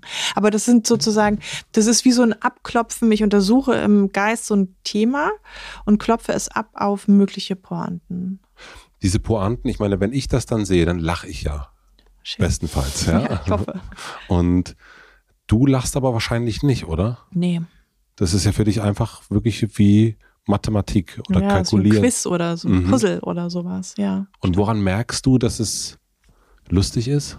Wenn ich es zwei Jahre später sehe, dann sehe ich, ach komm, es ist doch ganz lustig. Also wenn es wieder so, so weit weg ist, ja. das ist so wie manchmal wie so mit Fotos. Ich hasse Fotos von mir. Aber wenn ich es drei Jahre später sehe, denke ich, ach, das war gar nicht so schlecht, wie ich immer gedacht habe. Ich brauche so einen zeitlichen Abstand zu meinen Arbeiten auch. Mhm. Und dann erkennst du erst, ob es gut ist oder mhm. nicht. Und dann gibt es ja Menschen, die machen etwas, nehmen wir mal an, so eine Tortengrafik oder wir können auch Podcast sagen, was auch immer. Und die hören dann nach einer Weile auf. Die machen dann nach vier Jahren, sagen die, jetzt habe ich irgendwie 150 Tortendinger gemacht, 150 Gespräche, jetzt, oh, jetzt wird es aber langweilig. Was verpassen die? Also das kann ich so nicht sagen. Ich glaube, das ist eine sehr individuelle Entscheidung. Ich glaube, das weiß jede und jeder immer selbst am besten. Also dieses Durchhalten. Also was ist das Schöne eigentlich? Was bekommt dann irgendwann? Also dieses, du bleibst ja so dabei. Und du könntest ja auch irgendwann sagen, boah, ich habe das jetzt, meine Güte, ich kann diesen Kreis nicht mehr sehen. Mhm. Ich will jetzt mal ein richtiges Buch schreiben, ja, da sind wir wieder dabei. äh, aber du machst es ja weiter. Und irgendwas in dieser ständigen Wiederholung scheint dir ja auch total was zu geben. Du bist selbstbestimmt. Also du würdest das nicht machen, wenn es dir nicht gefallen würde, habe ich das Gefühl, wie du ja. mir gegenüber sitzt. Ja, natürlich, es gibt Phasen wie in jedem Job, dass du denkst, boah, jetzt schon wieder. Aber auf der anderen Seite verändert sich das ja auf der politischen Bühne auch immer wieder. Also ich habe oft, es gibt dann so Themen, Saisonthemen und immer dann denke ich halt so am Ende einer, einer Themensaison denke ich, boah, jetzt will ich, das will ich nicht mehr, weißt du, die hundertste Corona-Grafik. Mhm. Und dann kommt aber auf einmal der Wahlkampf und dann kommt auf einmal das Schießen gegen Annalena Baerbock und diese Lebenslaufsachen und mhm. dann kommen, kommt Jens Spahn wieder irgendwie auf die Bühne oder so und dann kommen ganz neue Aufregerthemen und dann denke ich, ah ja, okay, aber das ist ja, das ist ja nochmal gut. Also dann, dann kommt, äh, durch, dadurch kommt für mich immer wieder ein bisschen was Neues in dem Job, weil einfach neue Themen dann auftauchen. Ist es für dich schwierig, dass du ein totales Alleinstellungsmerkmal hast? Weil es eben nicht so eine Gruppe von, jetzt bei, bei den Podcastern gibt es dann die Podcaster und aber wenn es ein Tortendiagramm ist, dann gibt es ja eigentlich nur eine. Ne? Und ähm, das ist ja also auch in, diesem, in dieser Verständnisfrage für das, was du da eigentlich machst. Also das hat sich übrigens ein bisschen gebessert. Also äh, mittlerweile ist es dann so, wenn ich dann sage, ja, ich mache die Torten dabei, dann kennen das die Leute auch. Also ja. das ist, hat irgendwie auch meine Berufserklärung deutlich leichter gemacht. Ich war mhm. euch auch beim Arzt und der, ach so, ja, das kenne ich ja und so. Das ist einfach gleich so ein Smalltalk-Thema. Ähm, Klar, ich habe halt wenig Austausch. Also das fehlt mir halt schon. Ne? Ich glaube, weiß ich so nicht, du kannst dich dann halt irgendwie äh, zum deutschen Podcast treffen in Köln. Sitzen wir alle mal zusammen und reden über Mikrofone, ja, ist herrlich. ich weiß es nicht. Also ob es dann da irgendwie ähm, so Netzwerke gibt oder so. Ja, gibt's schon, ja, ne? ja klar. klar. Das habe ich halt nicht so richtig. Also ich bin da so ein bisschen allein auf weiter Flur. Und diese Humorriege, aber ich meine, es gibt auf Twitter ja wirklich sehr viele Menschen, die lustig sind. Mhm. Ähm, Gibt es da eine Art Community? Wenn, dann bin ich nicht in deren WhatsApp-Gruppe. also ich habe natürlich schon auch äh, Kontakt zu lustigen Menschen auf Twitter, aber das, das würde ich jetzt eher nicht als berufliches Netzwerk für mich sehen, sondern das sind dann irgendwie Freundinnen oder Bekannte oder so. Mhm. Was waren für dich so die größten Herausforderungen der Selbstständigkeit? Also äh, ich stehe eigentlich gar nicht so gerne im Mittelpunkt. Ich habe gar nicht gerne so richtig Aufmerksamkeit. So, das ist dann irgendwie, hm, man wächst da so ein bisschen rein. Und es war halt am Anfang so, dass wenn ich gefragt wurde, ob ich Dinge mache, habe ich dann erst, es wäre mein erster Impuls immer zu sagen, nein, oh Gott, nein. Ne? Also ob das jetzt diese Zeitkolumne mhm. ist oder ob das dann halt so Vorträge sind oder keine Ahnung, Interviews, Podcasts. Mhm. Und dann ist es aber so, dass ich, dass ich so oft gehört habe, äh, ja, wir suchen immer Frauen und Frauen sagen aber immer ab. Und es gibt halt ganz wenig Frauen beispielsweise, die eine äh, wöchentliche Kolumne in einer überregionalen Zeitung in Deutschland haben. Gibt's, weiß ich nicht, drei oder sowas. Wer ja, also hat, wirklich sind vor allem eigentlich sind es Männer. Du und hast das, total recht.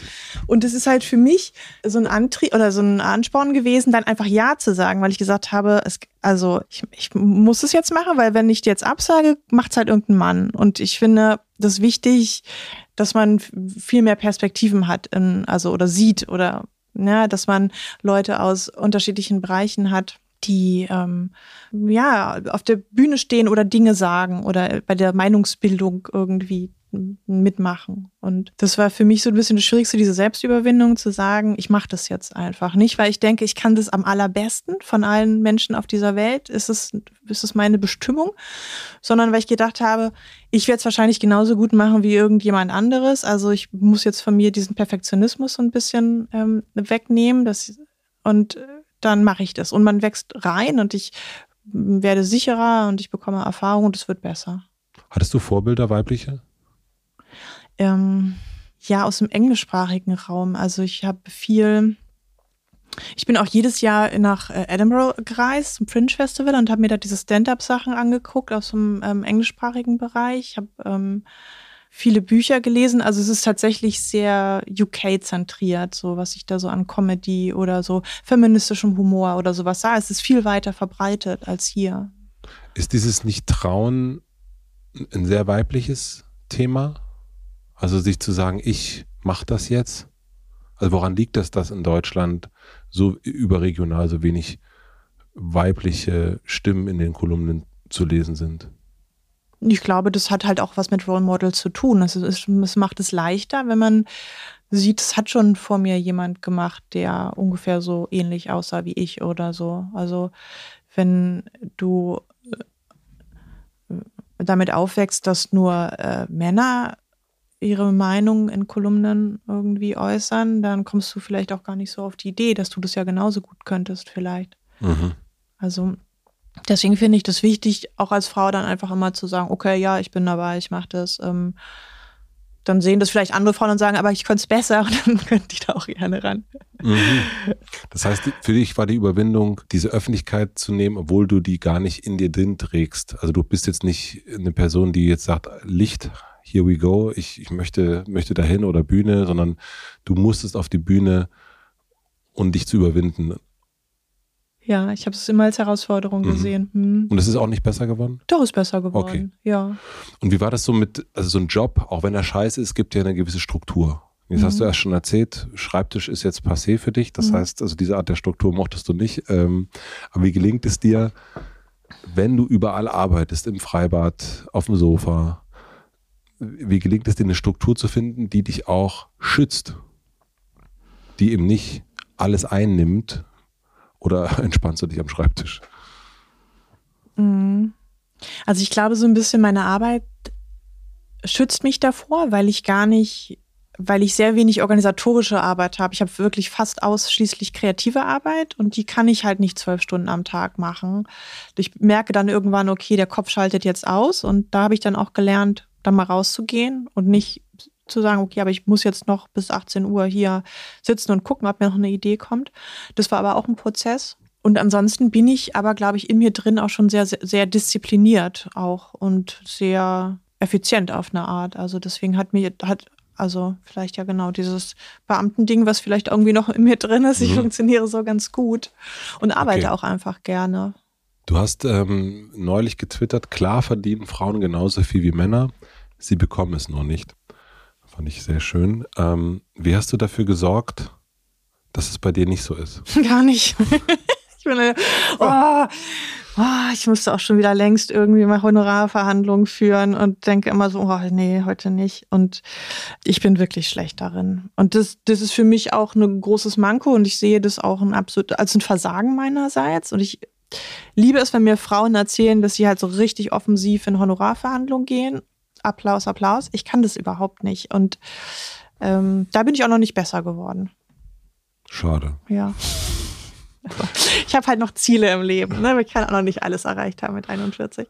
Ähm, du hast ja auch mal geschrieben, ja, dass du gern über Geld sprichst, dass du zu den wenigen Prozenten gehörst, die das, äh, die das machen. Ich weiß nicht, ob das humorvoll war oder nicht. Aber wenn wir uns jetzt so dein Einkunftstortendiagramm angucken würden, wie teilt sich das auf, deine Einkünfte? Ähm, also ich habe, glaube ich, vielleicht so eine Drittlung oder sowas. Mhm. Also ich habe Bücher, ich habe eigentlich fast immer so Buchverträge. Die Zeit, also diese mhm. Kolumne. Mhm. Und davor hatte ich auch noch eine Kolumne in der Berliner Zeitung, aber das war jetzt auch wenig. Und ansonsten habe ich immer noch so andere Jobs, die ich dann mache, so für Kampagnen oder ich schreibe oder also so für unterschiedliche Auftraggeber. Und, und die, die also ich würde sagen, fast es drittelt sich ungefähr so. Und wie wichtig ist das, da so drei Standbeine zu haben? Ist gut, weil es mich das immer unabhängig macht, so ein bisschen mhm. jeweils, wenn ich jetzt denken würde, also ich kann jetzt kein Buch mehr schreiben, weil mir jetzt irgendwie, weil jetzt dann der zehnte Corona-Winter kommt und ich habe wirklich keine Ideen mehr, dann könnte ich halt wiederum dann vielleicht auf die anderen Jobs zurückgreifen oder so. Also das ist, glaube ich, vielleicht wichtig für mein doch noch immer ein bisschen äh, bestehendes Sicherheitsgefühl. Das hast du Gott sei Dank noch, das ist doch gut. Ein bisschen. Wie ist das Buch entstanden? Also dein Buch mit Annika zusammen, was äh, uns ja so ein bisschen jetzt hier zumindest zusammengeführt hat, obwohl ich dich auch schon viel, viel länger kenne. Wie kam das zustande? Also das, ähm, ich war so in meinen Mit-30ern Single in Berlin und wie es so ist, habe ich dann halt auch irgendwie über so Apps irgendwie Männer gedatet und das waren die absoluten Katastrophen. Und vieles läuft dann ja auch über so Chats ab, also WhatsApp oder SR ja. oder andere Messenger-Apps. Und diese, diese Art der Kommunikation, die macht mich einfach, ich kann damit nicht umgehen. Vielleicht bin ich zu sensibel dafür oder, oder ich interpretiere zu viel oder falsch. Und ich hatte dann irgendwie wieder einen Mann gelernt, der wirklich seine bescheuerte Nachricht geschrieben hat. Ich war da gerade in Schottland und habe die dann irgendwie gelesen und kam dann nach Berlin und habe Annika getroffen und wir waren im, im Auto und ich habe ihr die so gezeigt und meinte so, mein Gott, also wirklich, es ist so doof, schon wieder so eine Nachricht zu bekommen. Und sie hat so gelacht und meinte, ja, komm, die habe ich jetzt aber auch wirklich schon so häufig bekommen in meinem Leben. Es ist, ähm, was, was war das für eine Nachricht? Das war so eine von wegen, ja, es, ist, es, liegt nicht an dir, es liegt auch nicht an mir. Mein Leben ist so kompliziert gerade. Also so dieses sich so rauswinden, ohne eigentlich dir mal so ein, ja, das ist ganz. Ich glaube, sie meint es immer nett, weil sie dich nicht verletzen wollen und sagen, okay, ich will jetzt nicht mit dir zusammen sein. Aber es wird so wischiwaschi und dann so, also ich kann mit konkreten Ansagen irgendwie viel besser umgehen als ja. Mit so einem halbgaren. Uh. Ja, und ähm, und sie bekam, und sie hatte dann irgendwie kurz zuvor so eine Wut, so eine Wut-SMS bekommen. Und sie hatte mir gezeigt, und ich musste so lachen, und ich so, okay, die habe ich halt auch schon bekommen. Und dann kam halt dieses, oh Gott, ja, Nachrichten von Männern, dass es halt so Kategorien gibt von Nachrichten in unserer Chat- und E-Mail-Welt, die sich dann halt einfach, also wie so Genres, mhm. ja der Kommunikation. Und das war dann erst so lange ein Running Gag zwischen uns, weil es dann auch immer wieder, und dann habe ich dann schon immer, wenn ich wieder so eine E-Mail bekommen habe, habe ich dann, also wieder mein Wegatmen durch Humor, habe ich dann, anstatt mich zu ärgern, habe ich dann gesagt, ach, Nachrichten von Männern wieder. Ja, und dann entstand irgendwann das Buch daraus. Ich bin laut meiner Frau der Einsilbige und was, was kannst du mir über mich sagen? ich, ich, mag ja die Einsilbigen, ich bin ja auch mit einem Einsilbigen zusammen. Ähm, das sind das ist ja dann immer so ein bisschen dramafrei. Ich finde, es gibt ja ganz fürchterliche Dramen, die sich so über WhatsApp oder so, wo man, wo man sich so aufschaukelt und emotional wird und man alle texten aneinander vorbei und vielleicht hat dann eine oder beide Personen dann noch irgendwie drei Gläser Wein getrunken und dann gibt es diese, diese Chat-Duelle, fürchterlich. Und mit dem Einsilbigen kann man sowas einfach nicht haben. Nee, da gibt immer nur so, absolut. ja, Daumen hoch, okay, ich bringe Brot mit oder so. Das ist so angenehm. Da wird halt dieses Medium so genutzt, wie es vielleicht auch am, also wofür es sich auch am besten eignet, nämlich nicht für lange Kommunikation oder Dialoge, sondern halt für Alltagsorganisationen, oder? Also für mich ja, auf jeden Fall. Ich habe, ähm, es ist ganz, ich glaube, ich bin in meinem, mittlerweile kennt mein Bekanntenkreis meinen doch etwas äh, kurz geratenen Stil, äh, wenn man das jetzt mal Stil nennen möchte. Aber die meisten sind tatsächlich am Anfang irritiert. Und auch ich bin auch nicht, ich sehe auch, auch darin keine Verpflichtung, immer zu antworten. Also ich sehe, ja gut, Informationen, ich habe sie erhalten, diese Informationen. Man sieht ja dann auch, er hat sie so, gelesen. Ich das heißt, du sagst doch nicht mal okay, sondern antwortest gar nicht es gibt ganz, also wenn man, ich habe das neulich mit meinem Partner Pierre gemacht, der hat, haben wir so irgendwann mal so geguckt, wie sozusagen, wie viel er mir geschrieben hat und wie ich dazu immer so. Und das war eine, das war wirklich traurig so ein bisschen. Und da habe ich, dann habe ich mich schlecht gefühlt, aber ich dachte, ja, aber es ist, ähm, es ist, diese Zeichen sind ja Nicken im Grunde. Ne? Da sind zwei Haken dran bei WhatsApp und dann denke ich, ja, er hat es ja gelesen. Ne? Also ich, äh, aber mittlerweile ist für mich das, glaube ich, meistgenutzteste Wort ist Jap. Aber ich habe dann schon, es, es gibt Menschen, die das wirklich sehr unromantisch finden, auch Freunde, die denken so, boah, Alter, also wirklich ein bisschen mehr Mühe könntest du schon geben.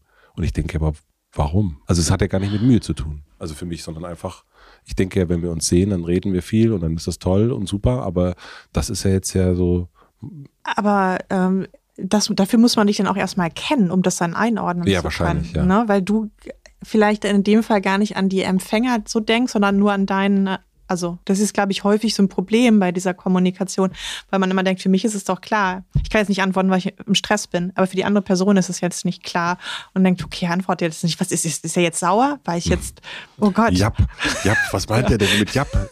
Was meinst du denn mit Japp? Ja, ich meine Japp. Oh, schlaflose Nächte, weil man sich dann rumdreht, oh Gott, was ist das, habe ich jetzt schon wieder falsch gemacht. Ab wann? Ich meine, du bist mit deinem, wenn ich das fragen darf, also du kannst ja auch sagen, nee, aber du bist mit deinem Freund jetzt zwei Jahre zusammen. Mhm ab wann hat sich die Kommunikation so verändert, dass du denkst, also gerade wenn es um Kurznachrichten geht, dass du denkst, alles okay. Es ist nicht, also er schreibt jetzt vielleicht auch, Jap, mhm. und es ist nicht eine Absage an, an unsere große romantische Liebe, sondern er ist einfach einsilbig und also irgendwann gibt es ja den Moment, also meine Frau zum Beispiel, die wartet gar nicht mehr auf eine Nachricht sozusagen. Für die ist das jetzt, die weiß, ich komme abends nach Hause, dann können wir das auch nochmal besprechen. Ab wann hat sich das für dich so verändert? Ja, ich glaube, wann lernt man denn jemanden so richtig kennen? Vielleicht so nach einem halben Jahr oder so? Mhm. Wo dann so die Aufregung weg ist und diese ständige Unsicherheit? Unsicherheit? Ja, okay. Was denkt ihr jetzt? Und dann lernst du halt jemanden kennen und denkst, okay, da ist alles gut. Und es ist auch so eine, nicht, dass wir uns jetzt nicht streiten würden oder so, aber es ist trotzdem so eine beruhigende solide Sache, dass es jetzt diese Dramen gar nicht mehr so gibt, dass ich jetzt irgendwie denke, oh, wenn er jetzt nicht antwortet, macht er Schluss. Also das kommt halt bei uns, das gibt's halt nicht. Das ist ich meine, du bist nach Hannover gezogen für ihn. Genau. Ich habe was gut. Das ist auf jeden Fall was gut. Was glaubst du, warum die Menschen nicht anrufen? Weil sich, glaube ich, so eine Hemmschwelle, eine soziale Hemmschwelle aufgebaut hat. Das ist so meine Theorie. Ich bin mal äh, interessiert auch, was du dazu sagst. Aber ich äh, erlebe das, dass sich viele nicht mehr trauen oder sagen oder schreiben auch, jetzt kann ich mal kurz anrufen. Also früher hat man einfach angerufen. Ja, voll. Ne? Finde ich auch, ja. Das ist ganz genau so. Es gibt so eine Erlaubnis, um miteinander zu kommunizieren. Mhm. Was einerseits eine Vorsicht ist, also auch eigentlich auch respektvoll ist. Also man nimmt nicht, aber ich denke, wenn du rufst mich halt an, dann gehe ich halt nicht ran, wenn es gerade nicht passt. So ähm, frage ich mich auch ganz oft. Ähm, und ich glaube, es weil es halt nicht gelernt ist vielleicht. Also so, weil es die jüngere Generation, wir sind eine Generation, dass dann auch, also so, wenn bei uns neue Kolleginnen dazukommen, dann die jetzt so Mitte 20 sind, das ist richtig die müssen sich richtig überwinden. Also ich, ich habe mit einer Kollegin wirklich geübt. Richtig doll geübt. Ich habe die immer wieder angerufen und die vollgelabert. Damit die das lernen. Jetzt telefonieren wir sehr gern und sehr ja. häufig auch und so. Das ist, und ich, ich liebe telefonieren total, finde ich total klasse. Aber ich verstehe es auch nicht so richtig, warum das so ein Thema, warum diese Millennials einfach nicht anrufen können. Wir beiden alten Menschen reden jetzt mal über die Jugend von heute. Wir mussten noch mit einem Festnetztelefon leben. Ich habe noch die Zeit angerufen. Die Zeitansage habe ich noch persönlich angerufen. Ja, wer weiß. Mm, das ist ein Thema, was du erst auch schon angesprochen hast, als ein Tortendiagramm-Thema, ist Annalena Baerbock. Mhm. Und weil wir gerade bei Kommunikation sind und auch schon über Wut gesprochen haben, können wir mal diese Wut nochmal eins weitergehen in Hass. Und das, was ich gerade sehe in sozialen Medien gerade, ist ein unglaublicher Frauenhass. Also das ist totaler, also das ist für mich, ich sitze davor und ich kriege den Mund nicht mehr zu. Mhm.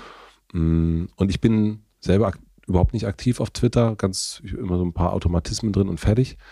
Und wenn ich dann da bin und das sehe, kapiere ich es nicht. Du beobachtest das Ganze ja seit August 2008. Warum kocht das gerade da so hoch? Also ich glaube, also auch gerade bei Annalena Baerbock mhm. ist es jetzt ja nochmal wirklich, da merkt man es richtig am Beispiel. Ja, aber das hast du vorher auch schon gemerkt. Das hast du bei Andrea Nahles auch gemerkt. Ja. Ähm, das hast du damals auch bei Angela Merkel ge gemerkt, bei Ursula von der Leyen. Ich habe das gemerkt, glaube ich, mit damals auf Twitter mit dem Aufkommen der Piratenpartei. Das war also ganz am Anfang war Twitter total wie so ein Spielplatz, total ja. nett. Und dann kam die Piratenpartei und da waren halt wirklich viele sehr unangenehme, ich glaube, so ein bisschen aus der Gamer-Szene auch heraus. Also es fing dann so an mit so Trolls und so äh, Hass auf Frauen. Das, und ich konnte erst mal am Anfang auch gar nichts damit anfangen. Also klar, ich wusste schon auch, dass wir jetzt nicht in einer super gleichberechtigten Gesellschaft leben. Und ich hatte da auch schon irgendwie Erfahrung gesammelt. Klar, wusste, war jetzt irgendwie auch jetzt nicht also komplett naiv, aber ähm, also auf was für einem Niveau und was auch mit so einer Hartnäckigkeit das dann ähm, anfing, das hat mich damals auch total überrascht. Und dann gab es halt die nächste Welle würde ich mal sagen, so um 2015, als die AfD so stark wurde. Und das gab wie so ein Backlash von Frauenhass. Und es gibt halt ganz viele Frauen und Feministinnen, die schon sehr lange darüber reden und sagen, ja. ihr müsst mal hingucken, was da passiert. Also ja, irgendwie Cancel Culture, ja, es ist, findet ganz woanders statt. Und ich kenne halt viele Frauen, die sich auch öffentlich gar nicht mehr äußern wollen, also weil sie einfach das nicht ertragen. Und, und ich habe jetzt den Eindruck, bei Annalena Baerbock wird es jetzt aber so offensichtlich, dass es jetzt wirklich auch, also nicht jeder sieht, aber viele mehr nochmal, dass es, dass es halt deutlich wird, was, wovon Feministinnen schon seit so langer Zeit immer wieder reden. Und man konnte das aber vielleicht eher noch so ein bisschen ignorieren. Und das geht aber jetzt auch nicht mehr, weil es immer stärker wird und irgendwie auch offensichtlicher. Ich meine, ich bin ein Mann, aber ich verstehe es nicht. Ich verstehe nicht, warum, also ich nehme an, dass es ein sehr männlicher Hass ist, also dass es viele, viele Männer sind, die das posten. Ich weiß noch nicht, ob das auch Frauen sind. Aber kannst du dir das erklären?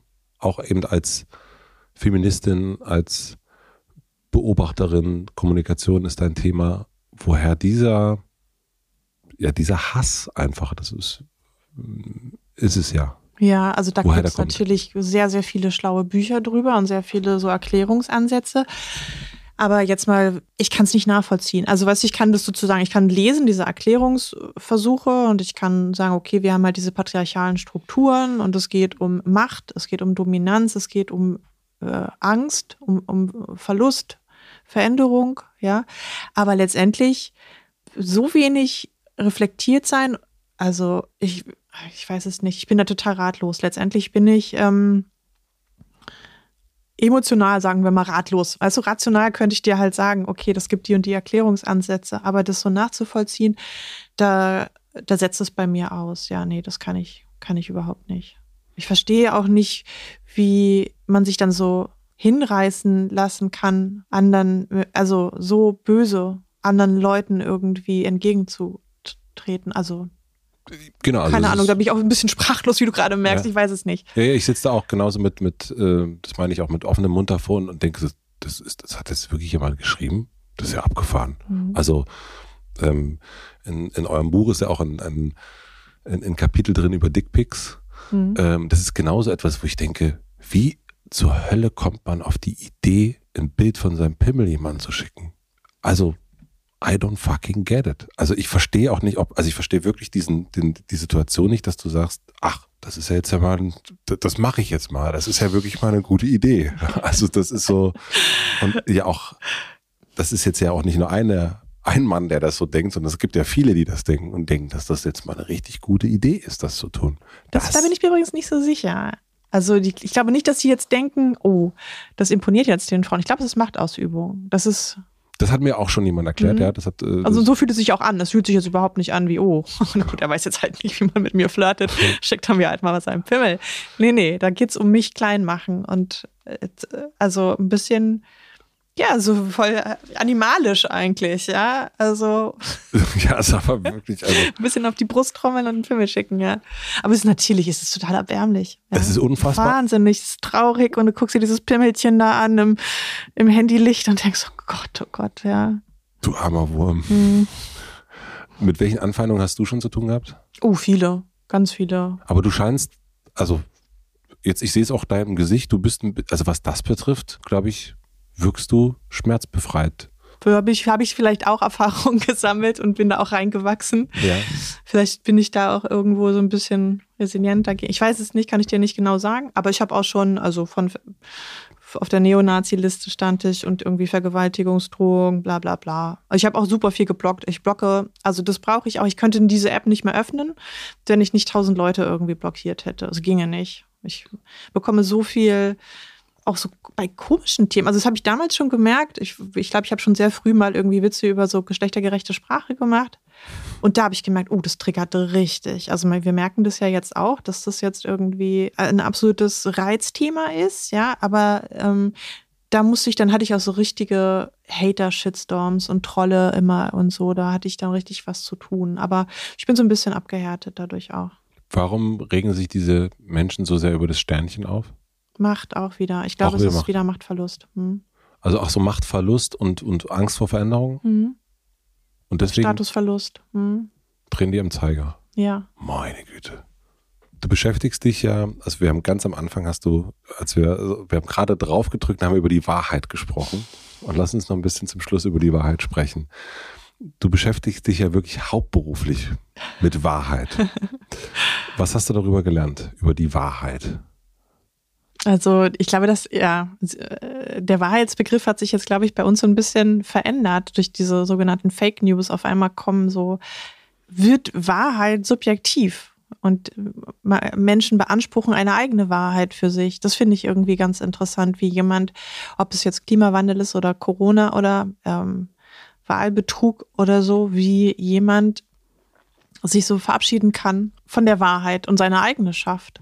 Und ähm, trotzdem hat jede Wahrheit äh, viele Facetten. Also es ist, das finde ich sehr interessant. Unsere Wahrheiten sind manchmal vielleicht ein bisschen zu unbedacht oder also wir wir nehmen sehr viel Wahrheiten hin und das stimmt schon. Man könnte manchmal so ein bisschen nochmal drüber nachdenken und das versuche ich mit meinen Grafiken, dass ich da vielleicht nochmal andere Bezugspunkte finde und vielleicht andere Relationen.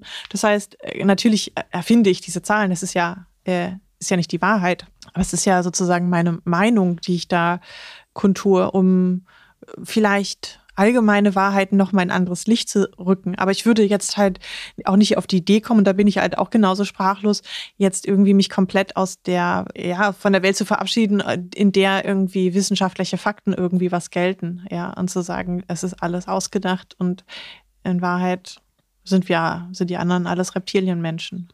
Wie wichtig findest du ist Wahrheit? Also es gibt ja die Wahrheit, wir haben erst ganz am Anfang über dich selbst gesprochen, also du, Katja, und dann nehme ich mal an, das hat viel mit Beziehungen natürlich auch zu tun, also zwischenmenschliche Beziehungen. Wie wichtig ist die Wahrheit in der, in der Gesellschaft?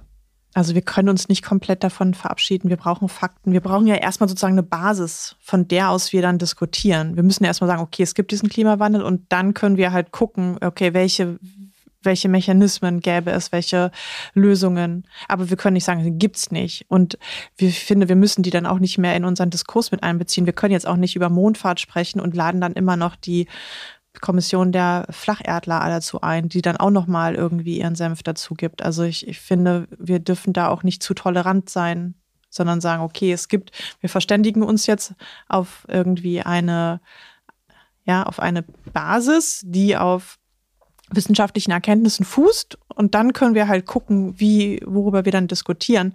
Aber wir können jetzt, also wir sollten nicht als Gesellschaft den Fehler machen und sagen, alle, alle haben, alle Meinungen sind gleich viel wert und wir müssen alle immer anhören. Weil es bringt uns auch nicht weiter. Das kostet uns halt sehr viel Zeit im Entscheidungsprozess. Woran erkennst du, dass du ehrlich zu dir selbst bist?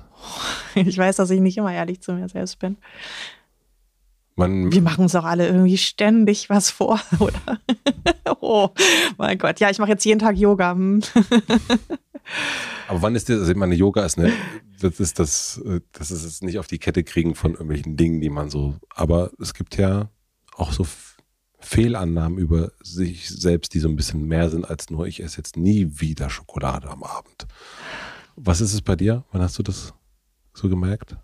Na, ich versuche schon irgendwie zu reflektieren und ich, also ich finde, das ist auch so eine, eine so schöne Seite des Älterwerdens, dass man auf einmal vielleicht auch immer neue Sachen über sich selbst entdeckt und sagt, oh Gott, ich bin, ja genau, vielleicht gar nicht so, wie ich immer dachte, vielleicht bin ich da doch nicht so nett und ich versuche sozusagen dann meine Wahrheit über mich auch mal noch ein bisschen nachzujustieren und nicht dabei zu bleiben, so und so bin ich. Mhm. Ich habe erst, als wir draußen standen, hast du gesagt, dass die Menschen in Hannover netter sind im Straßenverkehr. Dass du hier in Berlin, äh, wenn du mit dem Fahrrad durch Berlin gefahren bist, äh, viel auf eher, ich weiß nicht, wie es mehr, wie es gesagt hast, aber so, dass es unhöflicher ist in Berlin, ja. Und ich habe das zum Beispiel, ich erlebe das ganz selten äh, in Berlin, dass, es, dass sie unhöflich sind. Ich weiß schon, worauf du hinaus willst. Das habe ich mich, da habe ich mich, äh, da habe ich mich mit, was ist jetzt die Wahrheit daran? Mhm. Deswegen war das, dachte ich, das muss man aber aufheben fürs Gespräch. oh, voll gemein. Nein, aber äh, sollte nicht gemein sein, sondern eher so, weil ich, weil ich das spannend finde, weil das natürlich dein Blick in dem Moment ist, deine Erfahrung ist, die du machst. Dann haben wir natürlich, haben wir ja auch schon besprochen, es gibt einen Unterschied da definitiv äh, zwischen Mann und Frau. Wie, ich habe noch nie einen Dickpick gekriegt, so, also ja, was das dann auch damit vielleicht zu tun hat und wie sehr ist das dann geprägt von dem eigenen, von dem eigenen Blick. Wie kannst du dir sicher sein, dass das eine Wahrheit ist? Ähm, Gut, ich könnte natürlich dir jetzt irgendwelche Unfallstatistiken googeln. Mhm. Ja, und ich könnte vielleicht auch nochmal Vergleiche von Verkehrspsychologinnen, mhm. die den Radverkehr in Hannover und Berlin verglichen haben, rausgoogeln. Mhm. Ich könnte aber natürlich zugeben, äh, vielleicht äh, trage ich da auch mein Quäntchen. Also ich bin eigentlich eine sehr na, ich bin eigentlich eine sehr zurückhaltende, passive Radfahrerin. Ich bin keine von diesen Kampfradlerinnen, mhm. über die ja auch immer gerne seitenweise dann geschimpft wird. Und vorhin gab es so eine Situation, wo mir jemand die Vorfahrt quasi genommen hat und ich habe mich aber entschuldigt. Mhm. Und die hat mich dann aber noch weiter angemotzt. Und dann war ich auch so, ich habe doch eben Entschuldigung gesagt, habe ich über die Straße gebrüllt. Also dann war ich am Ende halt auch total aggressiv. Aber vorher war ich so zwei Schritte, war ich erstmal nett. Und mhm. dann ist es aber bei mir auch dann zu Ende mit der Nettigkeit. Das finde ich bei dir wirklich faszinierend. Das, ich, also ich kann mir das zum Beispiel jetzt, wo du so mir gegenüber sitzt, ich kann mir das ja nicht vorstellen, dass, dass du dann über die Straße schreist. ja. Und wenn man aber deinen Twitter-Account so folgt und so ein bisschen durchliest, dann kann man sich das vorstellen. und das ist, das ist, finde ich, finde ich ein sehr, finde ich irgendwie interessant. Ähm, gibt es zu viel Wahrheit? Oh ja, ich weiß. Ich finde es auch gut, sich manchmal ein bisschen in die Tasche zu lügen. Ja, voll. Ja, ja, ja. Halt auch ja, gegen den- entspannt alles. Hm. Gegen dem Über, weil das ist so ein bisschen, das ist, es gibt auch eine, es gibt eine tolle Frage in dem Buch, nämlich, wenn heutzutage sogar Eiscreme und Waschmittel authentisch sein wollen, warum dann nicht unsere Kommunikation? Dann dachte ich so, einerseits denke ich immer, ja, es ist sehr gut zu sagen, was ist, ähm, gerade im Journalismus, ähm, aber manchmal auch nicht, bitte. Ja, nee, also ich finde Höflichkeit schon sehr gut und Rücksichtnahme. Und also ich finde jetzt so die ungeschönte Wahrheit hat oftmals auch was Gemeines. Also ich finde, man darf bei der seinen Nachrichten, ob das jetzt irgendwie gesprochen ist oder schriftlich, auch immer nochmal an die Empfängerin oder an den Empfänger denken und auch da nochmal ein bisschen berücksichtigen und einfach ein bisschen nett sein. Also deswegen finde ich so ganz ungefilterte Wahrheiten auch schwierig. Also ich finde Höflichkeit wirklich gut. Was ist eine Lüge, die du voll okay findest? Es hat Spaß gemacht, mit dir zu arbeiten. Wirklich? Das findest du okay. Scheiße, was mache ich jetzt, wenn ich jetzt nachher, wenn, wenn, wenn ich in fünf Minuten sage, es hat Spaß gemacht, mit dir zu sprechen, und, oder du sagst, es hat Spaß gemacht, da, bin- da bin ich dann verunsichert. Naja, Katja. Ich würde gerne zum Ende kommen, so langsam. Mhm. Und ich hätte noch so drei schnellere Fragen, wenn du Mhm. Lust hast. Was denken andere über dich, was nicht stimmt, da wir gerade bei der Wahrheit sind? Dass ich total selbstsicher bin. Versuchst du die zu überzeugen, dass es nicht stimmt? Hm, Nur wenn sie mir sehr nahe stehen, damit sie mich vielleicht besser verstehen, dass ich manchmal aus Unsicherheit äh, das und so reagiere. Das aus Unsicherheit über die Straße brüllt. Das nicht. Da war ich sehr sicher. Welches Buch würdest du mir empfehlen und den Zuhörenden? So mein Lieblingsbuch oder? Ja, oder vielleicht auch so ein bisschen, jetzt ha- haben wir hier ein bisschen gequatscht, vielleicht Mhm. gibt es ein Buch, wo du denkst, ach, wenn man das jetzt bis hierhin gehört hat, dann wäre das doch irgendwie, ein- da könnte man jetzt mal folgendes Buch lesen. Also mein Lieblingsbuch ist von Toni Morrison, Menschenkind oder Beloved. Und ich finde, das passt vielleicht gar nicht so richtig dazu, weil es sehr, sehr traurig ist. Und es geht um die Trauerverarbeitung im Grunde und um Traumaverarbeitung. Aber ich finde, weil mein Humor auch immer so viel oder oft auch so ein bisschen mit Traurigkeit oder schlechten negativen Gefühlen in Verbindung steht, würde ich sagen, das ist doch auch ein gutes Buch. Lest das alle. Erzähl mal ganz kurz, was, warum geht's da? Also du hast jetzt nur so das Mhm. grobe Thema, aber Also es hat immerhin einen Literatur-Nobelpreis gewonnen, Mhm. Toni Morrison. Und es geht um die Verarbeitung der Sklaverei, also die emotionale, psychische Verarbeitung, Traumaverarbeitung von der ersten, also quasi der ersten Generation danach.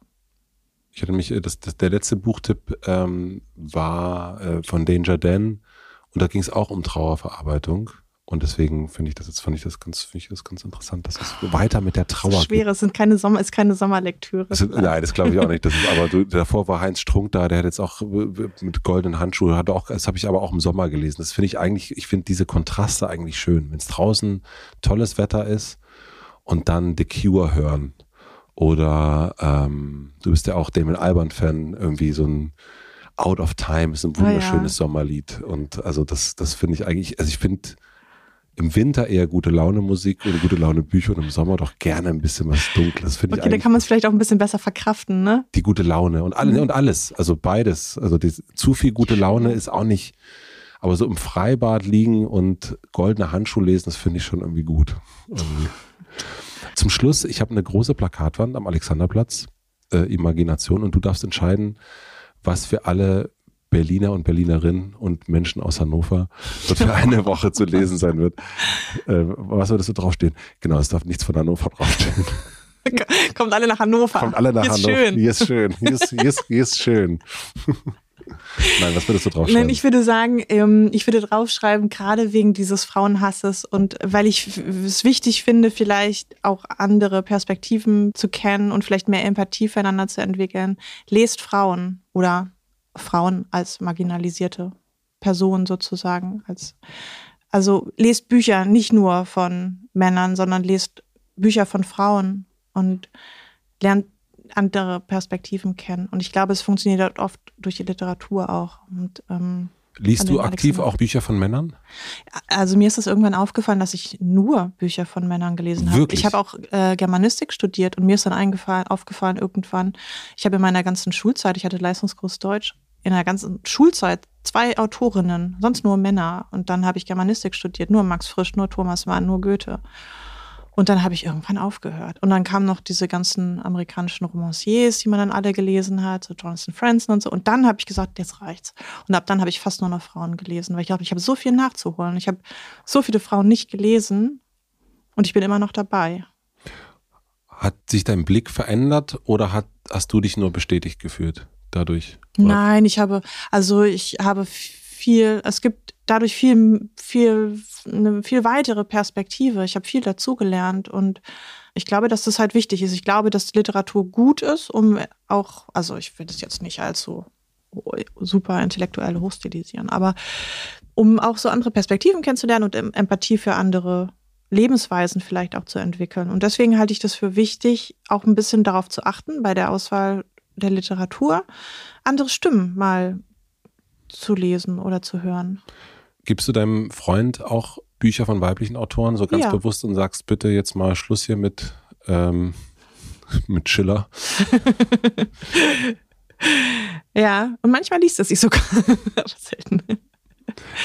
Ne, ich kenne das äh, von mir selbst auch. Ich muss mich da wirklich auch, also meine, meine erste, äh, meine, meine Hand geht eher zu den Männern, auch nicht, weil ich ein Mann bin, glaube ich. Mhm. Aber es ist, und meine Frau liest zuerst eher Bücher von Autorinnen und hört auch Podcasts oder folgt eher Frauen und ich folge eher Männern. Und ähm, es ist schon irgendwie so ein, so ein ganz bewusst sagen, so, nee, jetzt, jetzt zeig mal her, was guckst denn du da gerade oder mhm. was machst denn du da gerade? Und ich achte gerade sehr darauf zu schauen, wenn wir Filme gucken, wer hat denn den Film eigentlich geschrieben? Also wer ist eigentlich, wer, ja. wer, wer, hat den, wer hat das Drehbuch geschrieben? Und das ist wirklich abgefahren, weil es gibt kaum Frauen die ein mhm. Drehbuch schreiben. Das ist mhm. verrückt eigentlich. Also das, äh, und da merkt man natürlich, okay, das ist ja noch, finde ich, noch ein bisschen mehr, weil man diese Bilder sieht die ganze Zeit und was wird da immer wieder vermittelt? Welche Geschichte sehe ich? Welche Geschichte sieht mein Sohn dann am Abend, wenn wir zusammen Fernsehen gucken? Und wie wenig weibliche äh, Geschichten äh, oder Sichten wir da sehen im, im, im Fernsehen oder in Serien. Das ist mhm. total abgefahren, finde ich.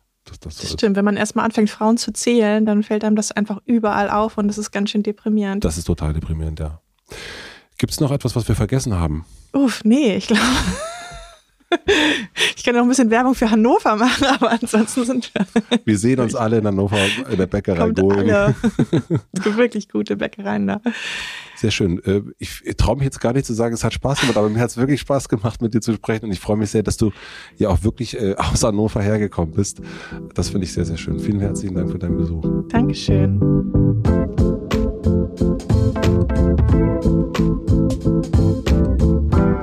Das war Katja Berlin. Vielen, vielen herzlichen Dank fürs Zuhören. Ich glaube, ich habe ein bisschen zu viele Scherze über Hannover gemacht. Das tut mir leid. Ich finde Hannover wirklich gut. Ich bin da sehr, sehr gern. Mag wirklich, das ist unbezahlte Werbung. Die Bäckerei Going ist eine fantastische Bäckerei in Hannover. Also falls ihr mal da seid, solltet ihr unbedingt mal hingehen. Die Herrenhäuser Gärten, wunderschön. Also äh, eine herzliche Entschuldigung nochmal nach Hannover und an Katja dafür. Ich fand es wirklich sehr, sehr interessant, dass es auch bei dem größten Erfolg so wie ihn Katja hat, Menschen gibt, die das nicht als richtige Arbeit anerkennen. Dass wir immer noch das Bild von eben richtigen und falschen Berufen haben. Was für ein Quatsch. Gerade bei so einem großen Erfolg, wie es Katja hat. Und dann das Thema Alleinstellungsmerkmal. Zwar möchten viele Kreative etwas Einmaliges machen, etwas Einzigartiges, ein Alleinstellungsmerkmal haben, aber im Fall von Katja merkt man dann auch, dass das auch seine Nachteile haben kann. Oder wie seht ihr das? Vielen herzlichen Dank für den Besuch. Liebe Katja, herzlichen Dank auch an die Supporter Sonos, Mutemon und Heinigen. Wie immer, schaut in den Shownotes nach, da sind dann auch immer die Supporter verlinkt mit den aktuellen Aktionen. Wir bemühen uns immer, dass es da auch eine Aktion gibt. Außerdem findet ihr auch da die Dankesliste und ich bedanke mich bei Maximilian Frisch für den Mix und den Schnitt, an Torben Becker für die redaktionelle Unterstützung und an Jan Köppen für die Musik. Und jetzt gibt es einen kleinen Podcast-Tipp zum direkten Weiterhören. Der Podcast nennt sich Das Lesen der anderen. Den habe ich gerade erst entdeckt, weil ich mich auf meinen nächsten Gast vorbereitet habe. Das ist Margarete Stokowski. Und die war beim Das Lesen der anderen. Und da sprechen die Gäste mit Gastgeber Christian Möller über die Bücher, die ihr Leben beeinflusst haben. Margarete Stokowski war eine ganz, ganz fantastische Sendung. Caroline Emke war da, Nils Bokeberg, Bernd Begemann und ein paar mehr. Hört da unbedingt mal rein. Das Lesen der anderen, wenn ihr euch für Bücher interessiert, für Menschen interessiert genau euer Podcast. Vielen, vielen herzlichen Dank. Wir hören uns hier nächste Woche Mittwoch. Bleibt gesund, bleibt gut gelaunt. Einen schönen Tag, eine gute Nacht. Euer Matze.